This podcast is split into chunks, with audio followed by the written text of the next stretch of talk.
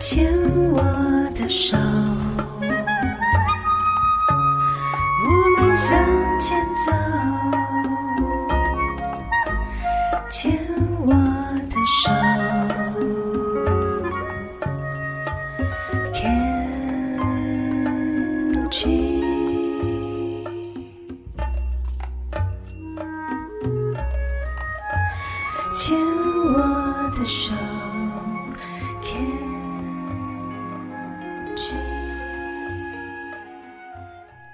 大家好，欢迎收听《牵手之声》Can Cheers 网络广播电台。您现在收听的节目是米娜哈哈记事本。我们现在进行到了今天的最后一个单元——米娜好朋友。在米娜好朋友的单元里面，要延续就是刚刚的话题，继续来跟听众朋友们聊聊天。在刚刚我们聊到，就是现在是十二月年底了，然后米娜也参加了一些很有意义的活动，像是牵手之声网络广播电台的工作人员、主持人聚会，还有就是。年轻乳癌社团、台湾年轻病友协会的花样女孩圣诞版剧。圣诞版剧，我们邀请到的是来自龙总的曾令明部长，然后跟女孩们一起在北投亚太饭店度过一个很棒的，就是圣诞节的下午，这样。然后我们还有交换礼物，在这一场的活动里面，我们邀请到的病友，我们每一场都邀请一位花样女孩来做分享。我们在这一场活动邀请到的是艺人朱心怡哦，朱心怡其实在网络上面。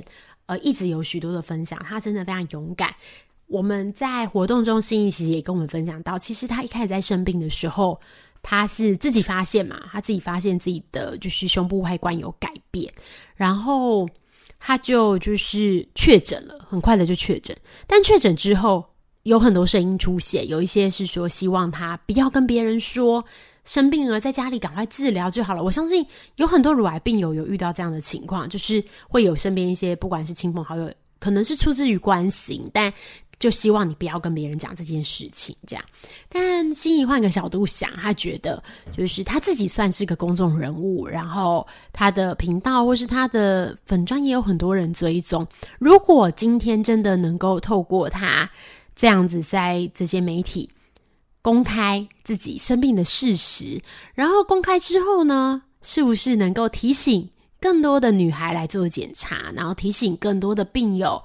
对于疾病不要害怕，可以勇敢做治疗？那其实也许会有不一样的意义。这样，那也因为这样，他就选择了公开自己的病情。我们在这个活动中，我们算诶大概五十位的病友好了。我们现场啊，就是心有问大家说，有没有人是真的？在电视上看到他分享自己罹患乳癌的讯息，然后真的去检查，然后还真的确诊了呢。结果现场真的有一位耶，就是真的蛮感动。在那一段那个心意常常上媒体分享，就是罹癌的这一段时间，我其实。有收到蛮多的入社申请，其实他们会入社是因为自己是病友嘛，但他发现的原因真的都是因为心意，所以这个真的是蛮，我觉得是蛮感人温暖的事情。就跟我不管是我或者是像钢铁情抗癌小贵妇，我们也很常就是在活动中就是宣传宣传嘛，宣导就是乳癌防治的这个观念哦，因为年轻的人数。虽然说不能说离癌的年轻人变多啦，应该是说，呃，应该说不是说离癌年轻化，而是说现在得癌症的人真的变得太多了，所以各个年龄层的病友都有很多的增长，这样子，所以也就因为这样，我们会觉得身边的年轻人变多。最近社团如癌的社团里面也加入了好几位，就是二十几岁都不到三十岁的年轻病友。所以各种，所以这真的是要怎么说呢？我我们现在就是米娜还是很常在就是一些地方演讲，就很常分享关于就是保险的这一块。这样，如果今天您是就是并不是病友本人，不管你是家属或是你刚好听到了这个广播，就是其实我也想刚好分享一下，我一直这几年一直在做就是保险的演讲，因为现在台湾的这个健保资源。越来越不足了。我们知道，因为健保是每个人都要用的嘛，大家都有缴费。但是从不管你是呃感冒，或是洗肾，或是有一些慢性疾慢性疾病、糖尿病治疗等等，这些其实对每个人来说都是很重要的治疗。所以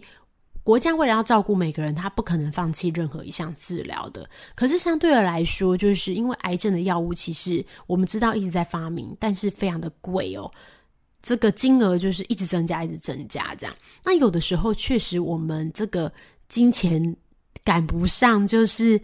癌症的药物发行的速度啦。简单来说是这样，所以就可能有一些很棒的药，在国外已经用了很久的时间，但是在台湾可能比较慢进来了，或是说进来了，但是却要自费。那但是时间是不等人的，尤其我自己是患者，我自己最清楚，或是说您是家属，其实你就会有。很强烈的感受，因为疾病是不等人，你只要一停下来，他马上进城，也许一周两周，他可能肿瘤就会扩大，这个是确实有可能到你癌症比较末期的时候。所以要怎么样可以就是准备足够的武器呢？我想保险是一个很棒的方式，比如说不管是你在各个呃，现在比如说像有一些免疫疗法，或是有一些新的标靶药物，有一些。你已经买了保险，以前可能没有给付的，现在有很多新的那个癌症的补充包，就是像是那种单，就是有点像是产险，就是它是比较单一的、比较简单、比较便宜，然后定期的，但是它只给付的部分可能只针对说标靶，或是只针对某一些比较贵的仪器，它等于有点像是准备来用。我之前接受那个康健的那个访谈的时候，Pocket 访谈的时候，那康健的主笔就是。我主持人这样，那主持人就有说，其实他觉得有点像是补充包的概念，就是我们一开始在买的这个呃保险，可能并没有那么的全面，确实也不可能。就像我们最早最早以前，可能标靶是都是用静脉注射打针的，那你可能买的保单上面就写，哎，静脉静脉注射的标靶有理赔这样。可是你在过了几年后，标靶开始出现口服的。哎，那这样子就跟表保单上的内容不一样啦，并不是这个保单做了奸诈的事情，而是以前的科技就是没有到这样，所以保单就会一直做更新。这样，那如果说你又没有买到新的保单，有时候就会有点复杂，就是你会需要一直去解释那个条款，做很多申请。这些申请都是可以的，可是应该说，在这一段生病的过程中啊，大家其实是很累的。不管是身体或是心理，其实都是非常累的。然后你必须要去考虑，就是你这个做治疗的钱从哪里来，然后这笔钱要多大，然后你又要想说，我也许我的保单没有买到，我要去争取，那要去做一些解释，要请医师开一些证明，其实真的会让你就是身心灵都非常累。所以我也常就是，当然我自己现在是没办法买保单啦，但是我很常就是在保险演讲的时候也会跟大家说，就是。就是如果你的身体状况还许可，因为其实如果病友都很想买一百张保单，这样大家都是需要用了才会想买，可以理解，我也是。对，但是就是如果你现在的体况是还可以买的话，建议你还是要做一下通盘的检查。然后我自己，那自己的保险经验是，除了我自己买之外，其实我那时候在确诊的时候，我有收到一个礼物，其实就是我的父母在我小时候帮我的买的保单，癌症险。然后那癌症险已经缴费二十年嘛，已经缴完那十几年了，然后我才确诊乳癌，我才确诊乳癌。然后我确诊乳癌之后呢，就是这个保单确实就帮了我很大一个忙，因为那以前的癌症险就是有一些项目是他会先给你一笔就是理赔金，让你可以做一些就住院啊什么的运用这样子，这对我们来说真的是帮助很大。所以我现在自己在做一些保险规划的时候，就是。我会帮我的小朋友做，就是比较完整的规划。所以要说，就是就是因为我很常在米娜好朋友这边，就是这个单元里聊一些育儿。就是刚刚有聊到，就是要给小朋友什么样的东西。我自己的感触，这几年下来，就第一个真的是培养说话的能力。就是不一定真的是要去当主持人啦，但是至少你看小朋友在幼稚园，然后被同学欺负，被老师虐待。没有，这都是以上都没有发生。就是说，我们很常看到很多社会新闻嘛，很多时候就是小朋友真的要懂得表达，他才能叙述他发生了什么事。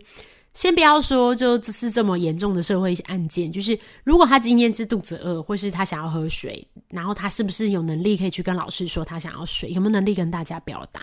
所以现在的小朋友，我觉得都蛮厉害的，都很懂得就是。